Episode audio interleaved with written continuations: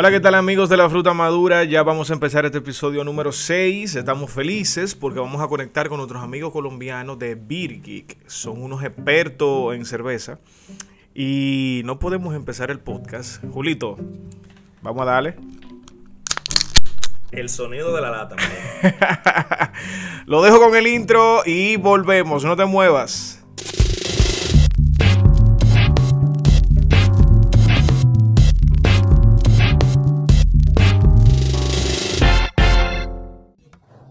Bueno, sí, ya estamos online, amigos de la fruta madura. Estoy feliz porque estoy conversando con personas que las sigo desde hace mucho tiempo y he aprendido muchísimo con ellos sobre la cerveza, mi mundo, que me encanta. Mira, eh, Tomás y Daniel, no sé si ustedes sabían que República Dominicana es uno de los países que más toman cerveza. Yo, yo, la verdad no lo sabía, he visitado bastante República Dominicana y creo que el clima es perfecto, perfecto para ser totalmente cervecero. Entonces, eh, creo que es algo lógico, ¿no? Que en Dominicana se tome bastante cerveza. Y hay buena cerveza, además, que es importante. Mira, aquí en República Dominicana tenemos dos bebidas que son para nosotros, bueno, tres bebidas que son para nosotros eh, emblemáticas, que es la cerveza, la mama juana y el ron. El ron ustedes lo conocen, me imagino. Eh, y la mama, y la, la mama juana es un licor eh, que se prepara con el, con el ron también y tiene eh, estillas de madera, un, un, licor muy aromático, muy rico también. Pero lo que más se toma de verdad, de verdad aquí, es la cerveza y por eso quisimos invitarlo a la fruta madura porque ustedes son los expertos en esto. Hola Dago, muchas gracias por la invitación. La verdad sí sabía que tomaban bastante cerveza en Dominicana, no sabía que era de los países que más tomaba. Ron también, eh, pues sabía que consumen bastante, incluso producen. Y la verdad, Mamá Juana sí no lo he probado, pero muchas gracias por la invitación. Ok, vamos. A, mí Mamá Juana me daban de chiquito cuando, cuando me enfermaba. Me acuerdo que mi papá sacaba una botellita de Mamá Juana que tenía ahí guardada que había traído de, de Santo Domingo, de Punta Cana, no me acuerdo. Sí. me daba un poquito de Mamá Juana, un poquito de miel y esa vaina me quitaba la gripe, pero de una. sí, porque es, medicinal, de verdad, porque contiene tantas raíces y cosas, eh, eh, eh, maderas, hojas medicinales, que, que, sí, a nosotros los adultos y a los pequeños también nos daban mamajuana y, y nos harán de muchísimos males. así es, así es. Bien, entonces quiero comenzar preguntándole eh, Daniel, tú me dijiste que has venido mucho a República Dominicana. No, Tomás. Tomás ha ido más, yo he ido solo una vez. Sí. Ok. Pero a ambos le pregunto, ¿ustedes han tomado nuestra cerveza?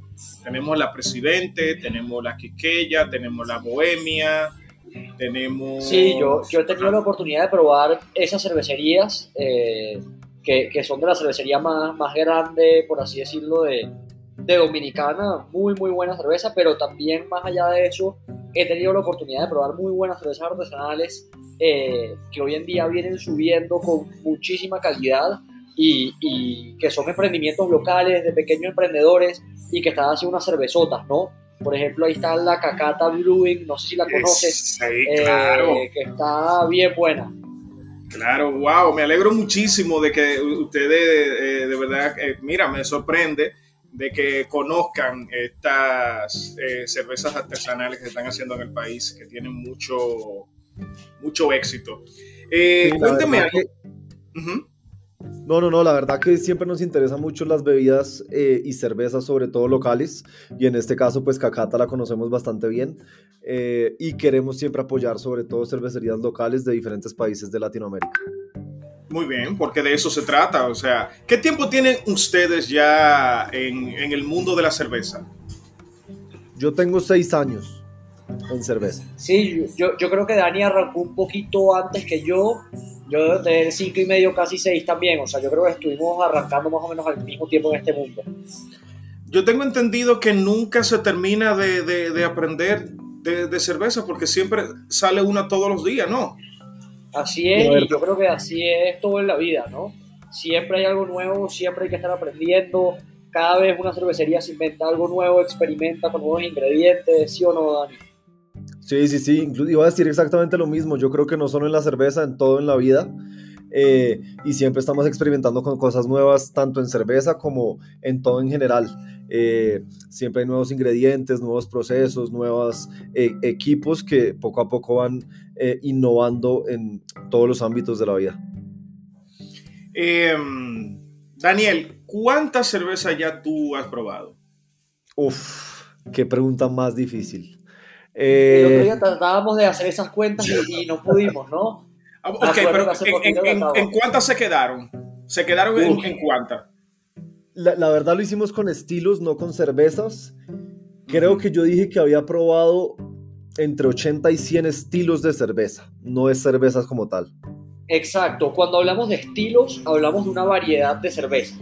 Ok, para ponerte un ejemplo muy claro, vamos a relacionarlo con razas de perros. Tú tienes un Golden, por ejemplo y hay varios Golden diferentes, pero son todos la misma raza. Pasa lo mismo con una cerveza. Tú puedes tener una IPA, pero tienes varias IPAs diferentes, ¿no? Entonces, Dani, lo que se refiere es que en estilos de cerveza hemos probado entre 80 y 100, pero dentro de cada estilo podemos haber probado 10, 20, 30 diferentes solo en cada estilo, ¿no? Entonces, como cerveza diferente, yo me atrevo a decir que, eh, uff, no sé, Dani, más de 300, yo sí creo, 300, 400 Yo sí creo que más de 300. Yo sí creo que más de 300. Lo que pasa es que uno siempre prueba en diferentes cervecerías, en cervezas artesanales siempre tienen 8 o 10 diferentes que probablemente uno no se tome una completa, pero las está probando y está conociendo siempre cervezas nuevas. Entonces yo creo que más de 300 seguro.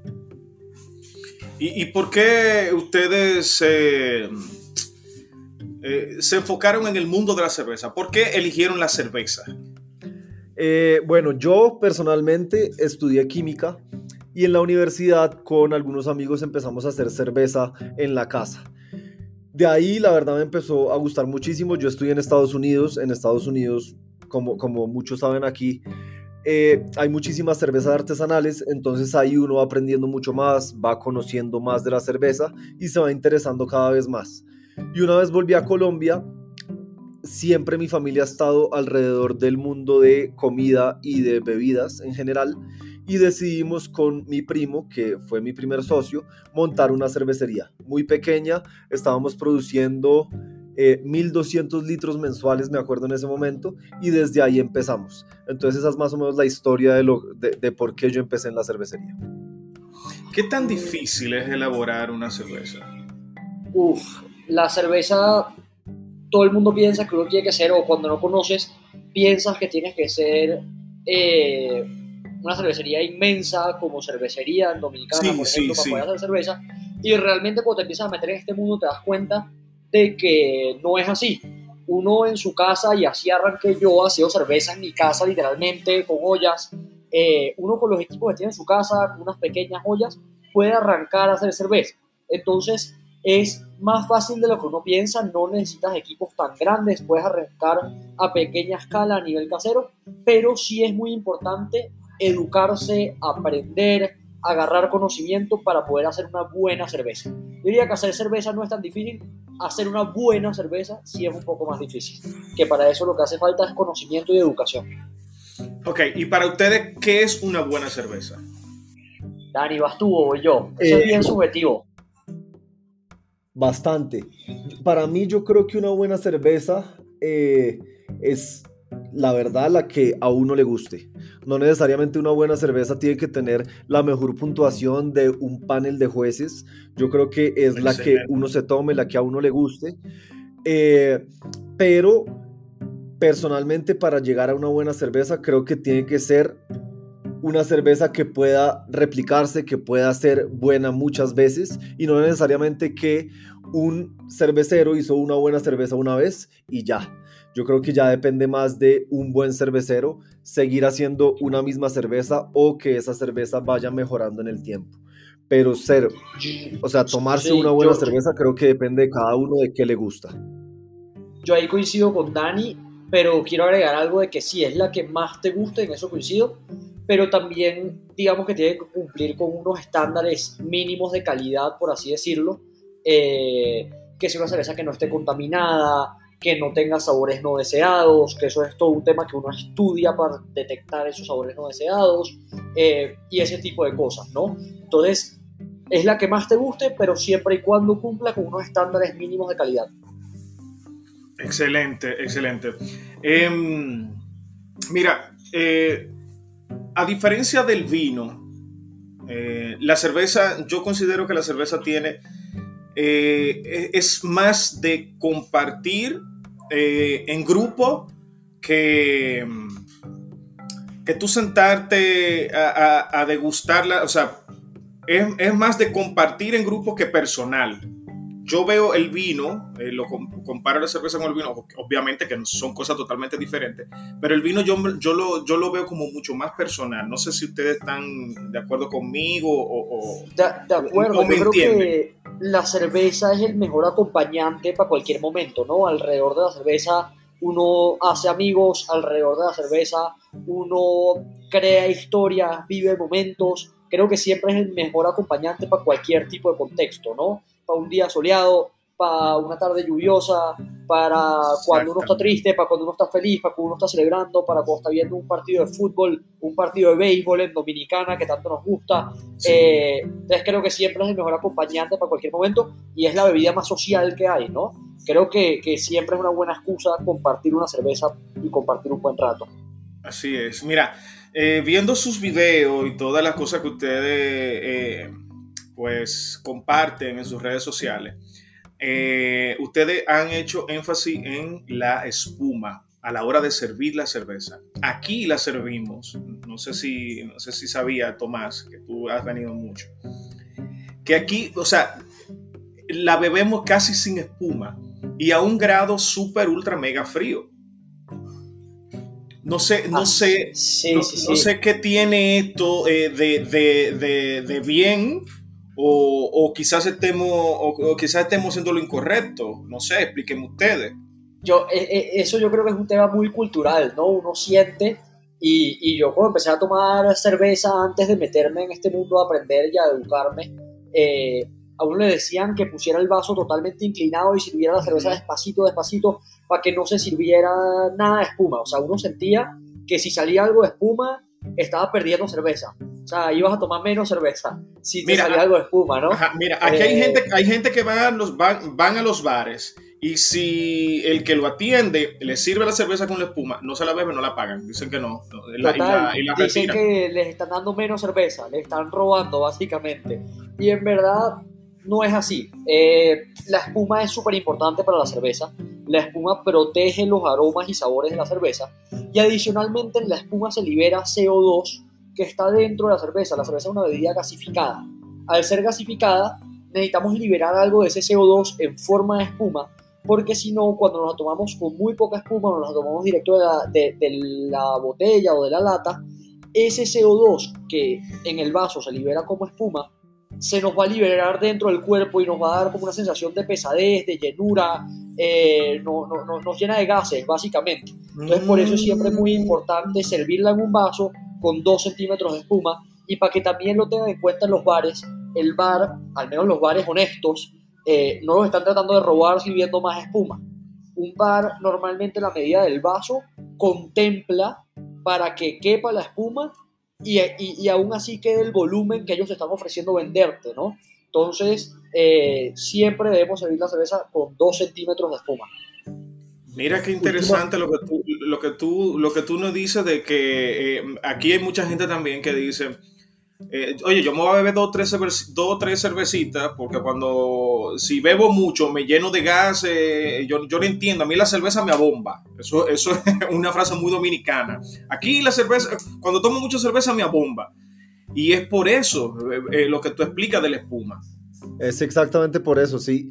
Eh, nosotros decimos nos embucha, pero es exactamente por eso. Siempre que hay que liberar el CO2 cuando servimos la cerveza. Y eh, última cosa por agregar de la espuma es que nos dice mucho del tipo de cerveza y de la calidad de cerveza que nos estamos tomando.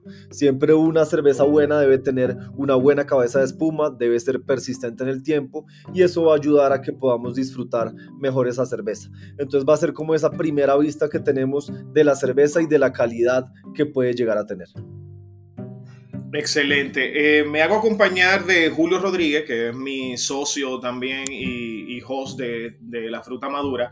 Y él tiene una pregunta específicamente con eso de la que mencionaste ahorita de la botella y, la lata, que aquí tenemos también un, tabú. Eh, Julio, ¿qué tú quieres preguntarle? ¿Cómo están, amigos? Mi nombre es Julio. Yo también quería preguntarle sobre eso. Hay personas que han probado la misma cerveza y me dicen, no, que me gusta más en la botella, me gusta más el sabor de la lata, pero yo sé que eh, eso de la lata influye eso con la luz, la temperatura y todo eso. Para que nos den un pequeño tip de qué diferencia hay entre la lata y, en, las, y en la botella. Claro, claro que sí, Julio. Eh, mucho gusto.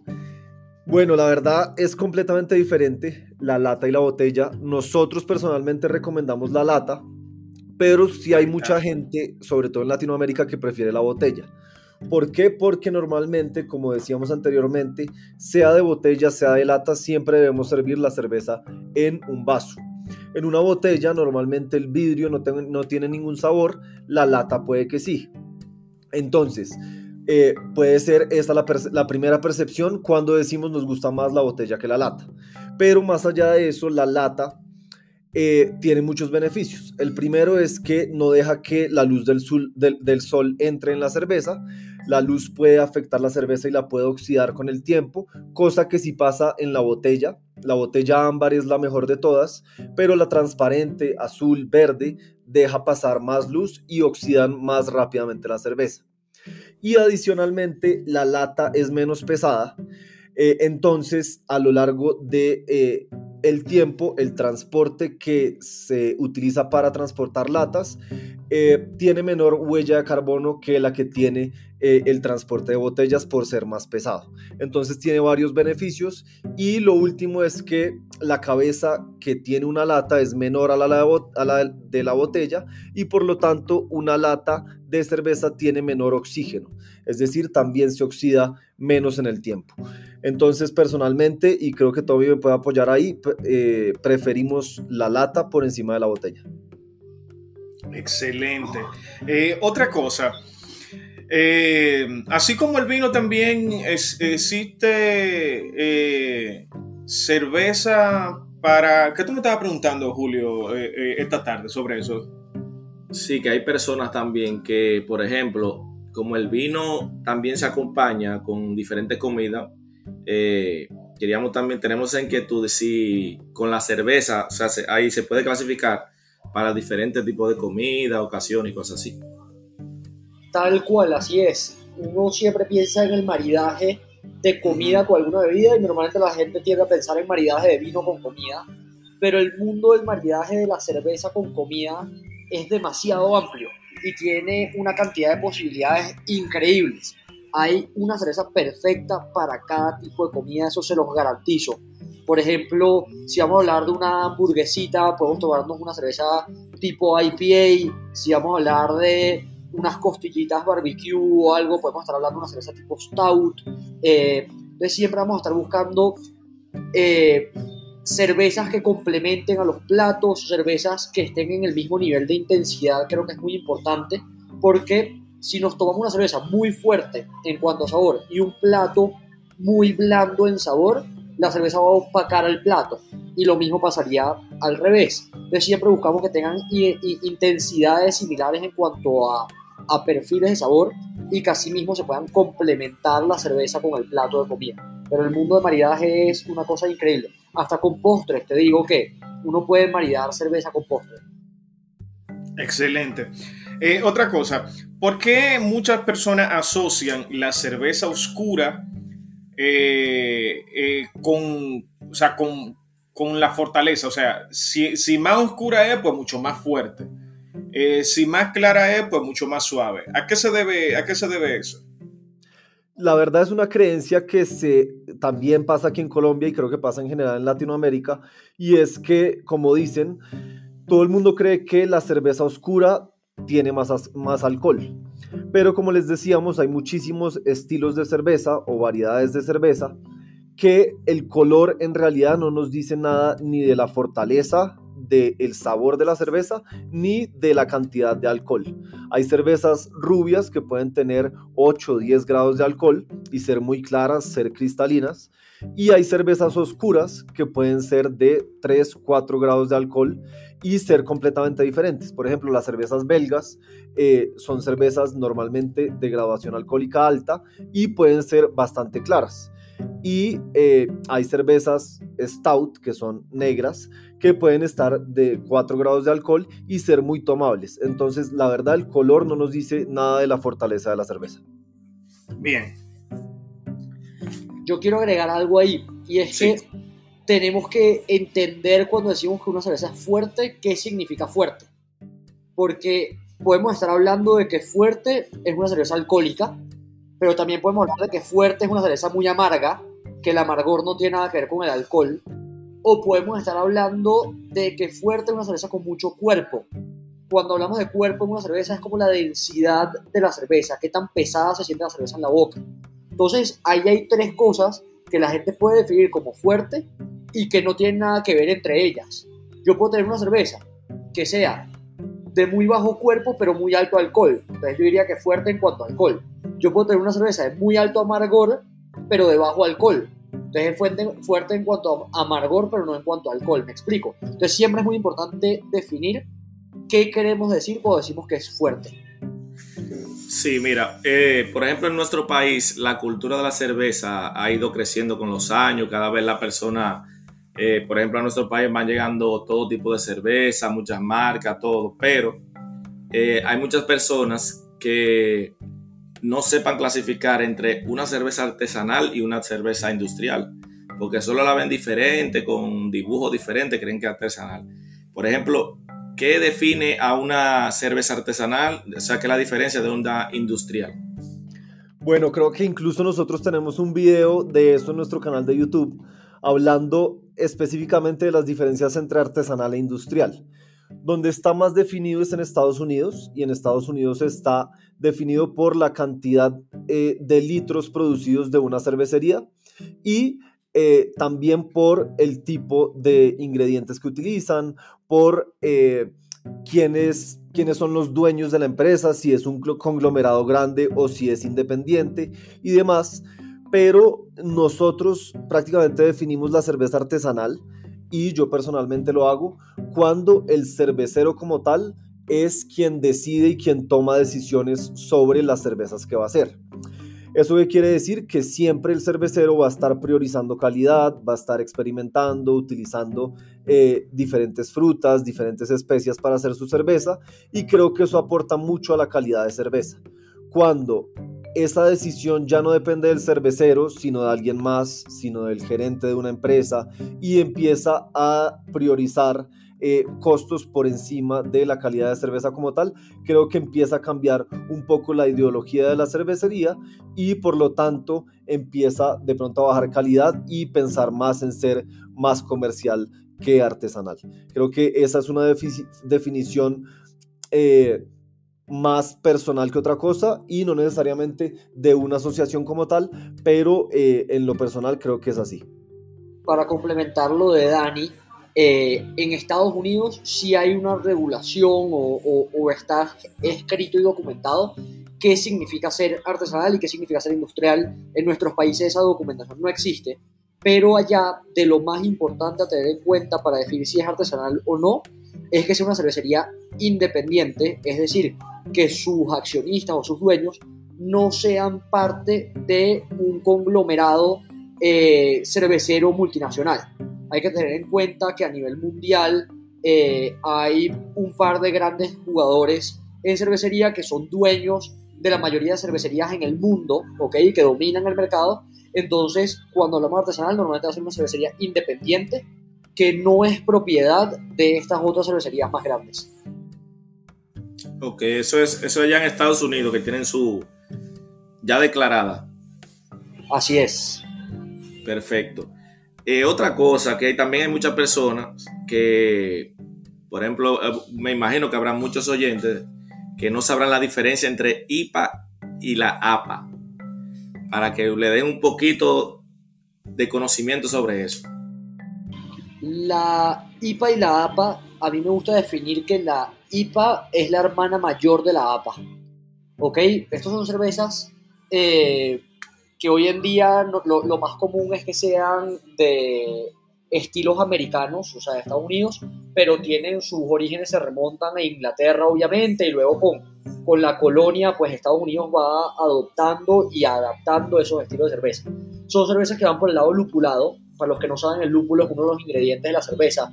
Es un ingrediente que es una flor, una planta que crece en forma de enredadera y aporta eh, amargor, sabor y aroma en la cerveza. Entonces son cervezas que van muy por el lado lupulado y nos van a dar notas como cítricas, tropicales, resinosas, a pino.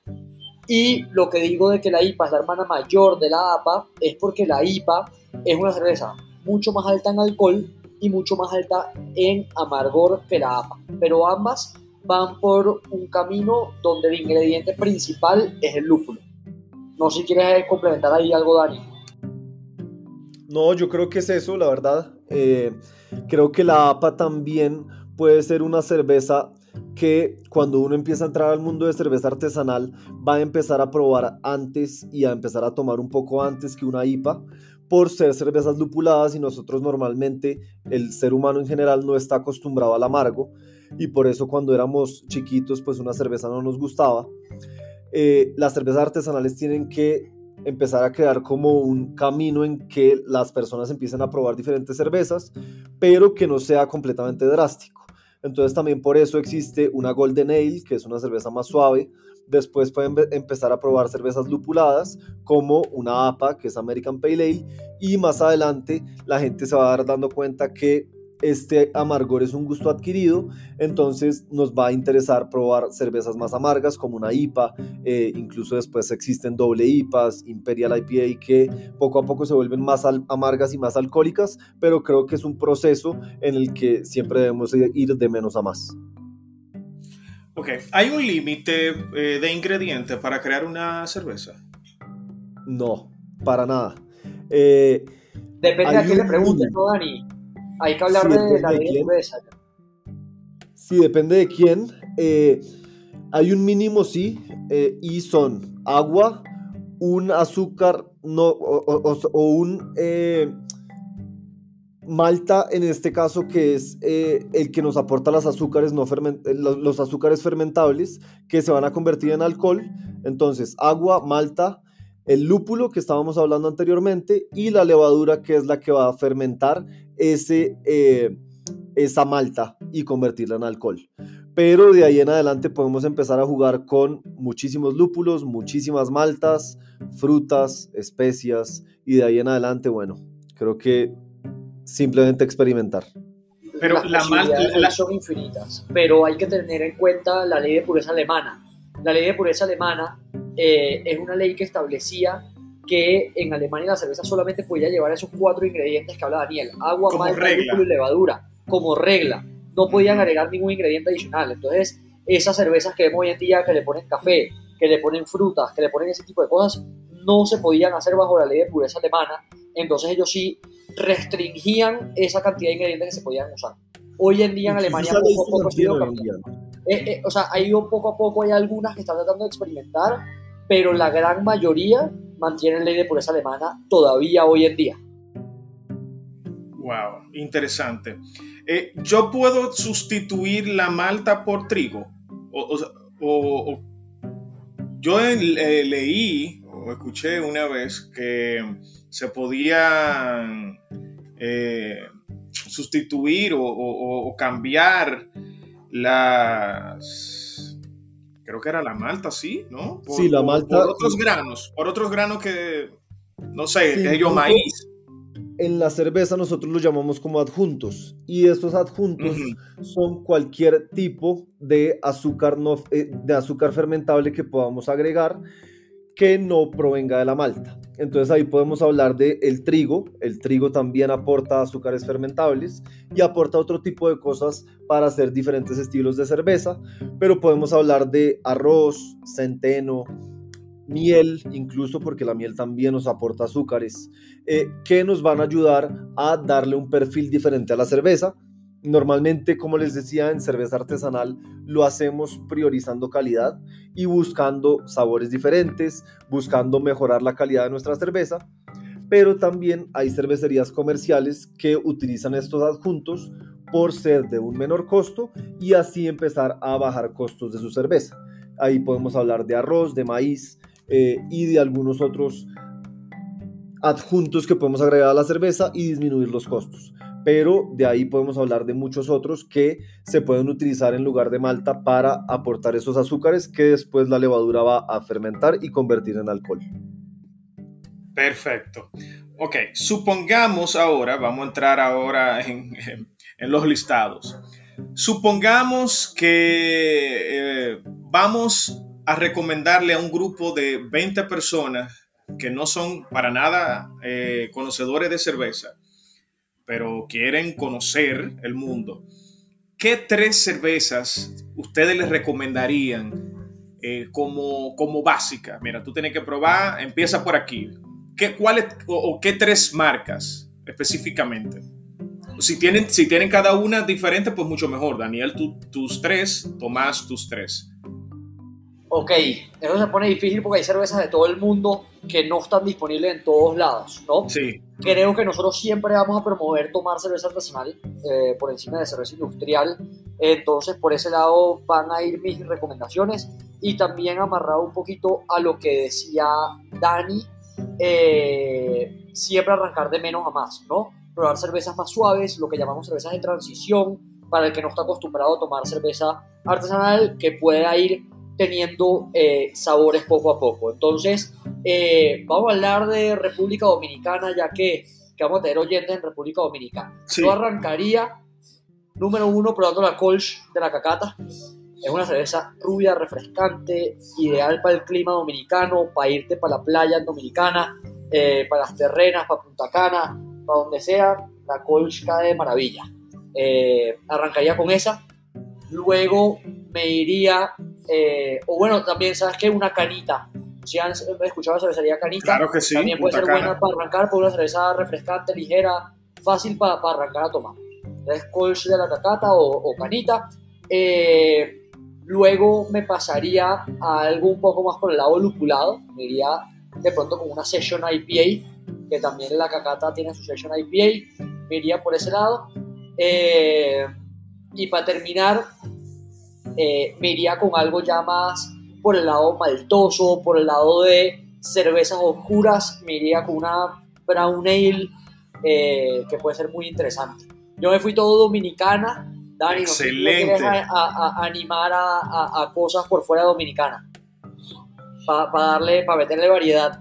Claro, claro.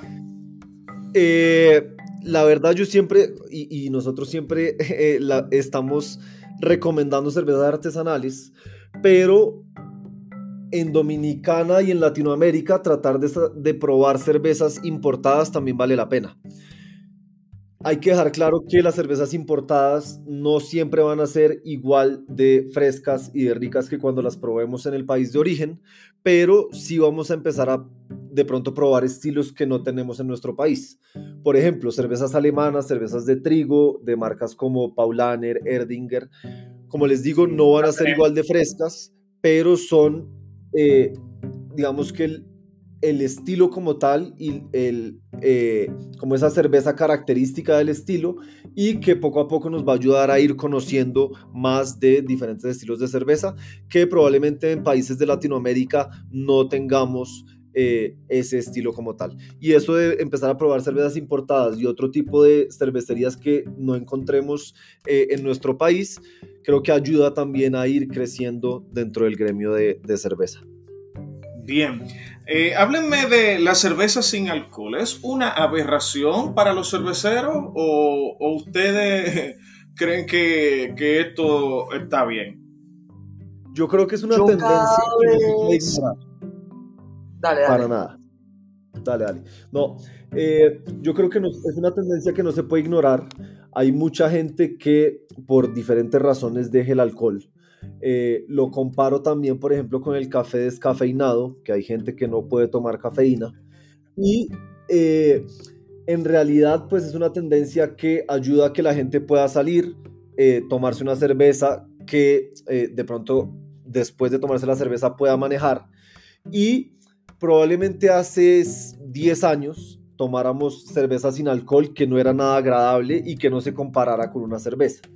Pero hoy en día en Europa, en Estados Unidos, está creciendo esta tendencia de cerveza sin alcohol y se están haciendo cervezas lupuladas, cervezas oscuras, cervezas que se parecen mucho a las cervezas con alcohol, que en realidad pueden suplir ese sabor y suplir eh, esos maridajes y estas cosas que hablamos con comida y demás, que nos ayuden o, ayuden a las personas que no consumen alcohol o que no puedan consumir alcohol en una noche a igual poder disfrutar una cerveza. Entonces yo creo que hay que tenerlo en cuenta y no ignorar esa tendencia que viene creciendo eh, en todo el mundo. Bien, eh, podríamos decir entonces que la cerveza sin alcohol pudiese ser un, un, buen, un buen inicio para para una persona que no conoce el mundo de la cerveza y quisiera probar eh, los ingredientes que lleva una cerveza, eh, las notas y todo eso, sin que, sin que se emborrache. O sea, pudiésemos recomendarla. Yo estoy de acuerdo, yo, yo creo que sí, yo creo que sí, yo creo que es una tendencia que cada vez crece más, también porque viene creciendo una tendencia saludable, la gente quiere cuidarse un poco más, eh, a veces alguien quiere salir con los amigos, pero quiere pararse a hacer ejercicio al día siguiente. Entonces yo creo que, que, como tú dices, es una forma de probar los ingredientes, probar todo sin, sin los efectos del alcohol. Y es chévere porque también, como decía Dani ahorita, ya no solamente es hacer la típica rubia sin alcohol, sino que ya están haciendo IPAs sin alcohol, ya están haciendo stout sin alcohol y eso hace que sea mucho más interesante. Ok, mira, aquí en República Dominicana tenemos eh, el público dividido, porque tenemos cerveza light y cerveza normal. Eh, yo todavía, o sea, sí, sí cambian, los, los, sabores son diferentes. Todavía a mí me cuesta encontrarle el sabor a una cerveza light. O sea, si, yo que disfruto la cerveza, eh, una light a mí me sabe, no, no, no, me, no me, es agradable eh, en, en, la boca. Pero, ¿cuál es el mito que hay en que si la light tiene menos alcohol, que si la light engorda menos, que si la... No entiendo. Tommy, ¿vas o voy? Bueno, les cuento. La verdad, las cervezas light nacieron para...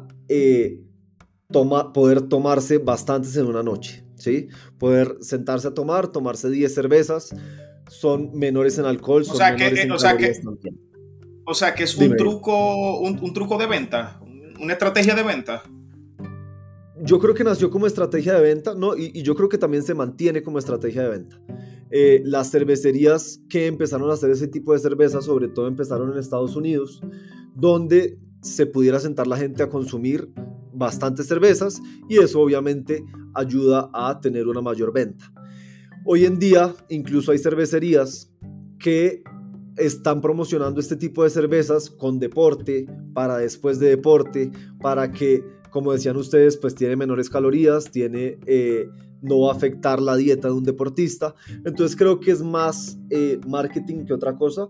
Personalmente no me gustan. Como decían eh, ustedes, creo que disfrutar una cerveza es completamente diferente a disfrutar una cerveza light porque pues es más un agua con gas, es muy ligera, es completamente diferente a lo que nosotros queremos como, como que la gente empieza a conocer como una cerveza y es totalmente diferente a lo que hace una cerveza artesanal también, que es lo que nosotros promovemos. Entonces yo creo que es más marketing que otra cosa, pero se hizo también para que eh, la gente pudiera sentarse a tomar 10, 15 sin problema. Eh, y bueno, no sé si quieres agregar algo ahí. Ok, perfecto. Eh, yo tengo una preguntita un poco inquietante porque eh, me imagino que como los perfumes, las cervezas, aunque sepan igual o parecido, eh, huelan igual, los ingredientes no son los mismos. Entonces, por ejemplo, tú pruebas dos cervezas diferentes de cherry, tú la pruebas, la pruebas y dices, wow, está buena, y tú pruebas otra, ah, pero está buena, pero tú dices, pero saben iguales, ¿por qué la diferencia de precio? O sea, ¿qué ingrediente le sube el costo a una, a una cerveza? Bien, yo los felicito a ambos. Ustedes son, eh, no hay duda de que son dos personas expertas en este mundo tan amplio de la cerveza. Eh, Julio y yo estaremos visitando a Colombia, eh, en Medellín específicamente, en marzo. Eh, ¿Qué cerveza ustedes nos recomiendan a nosotros? Sí, cuando lleguemos favor. allá?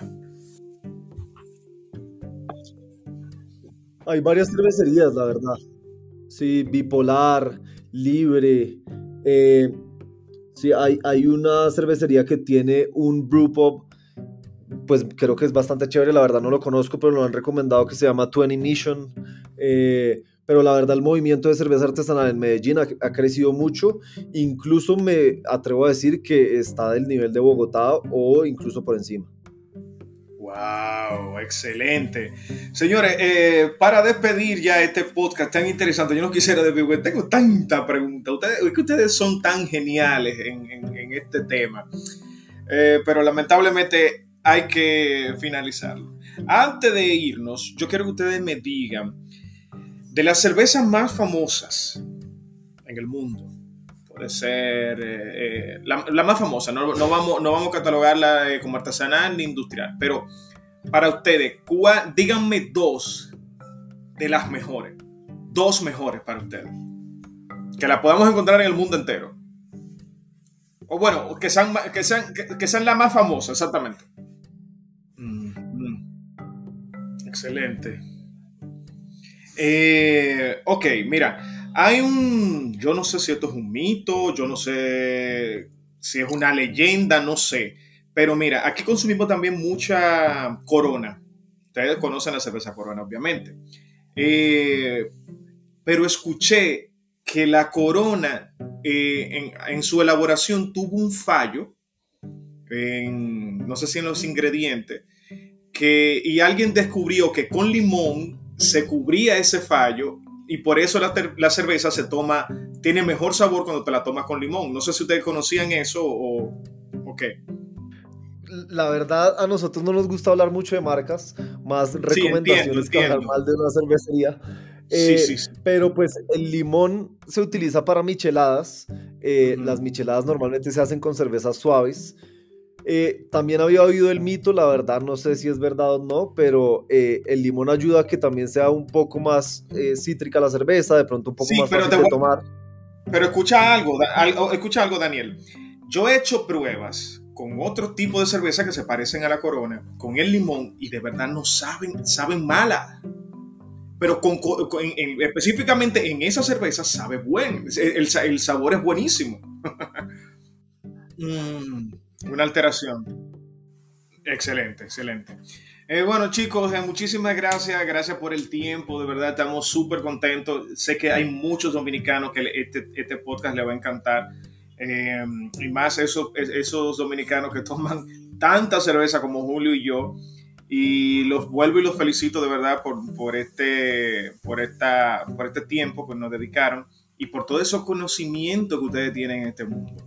Eh, cuando vengan a Dominicana, aquí tienen ya Tu anfitrión. ya tienen dos amigos eh, que le va a dar un tour en diferentes bares dominicanos para que prueben más cervezas artesanales que nosotros estamos haciendo.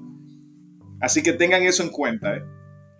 Así es, y a todos los oyentes, gracias por el tiempo también, por escucharnos. Esto es La Fruta Madura y nos vemos en un otro episodio. Muchas gracias. Chao, Dago, chao, Julio, muchas gracias. Cuídense, hermano. Chao, chao.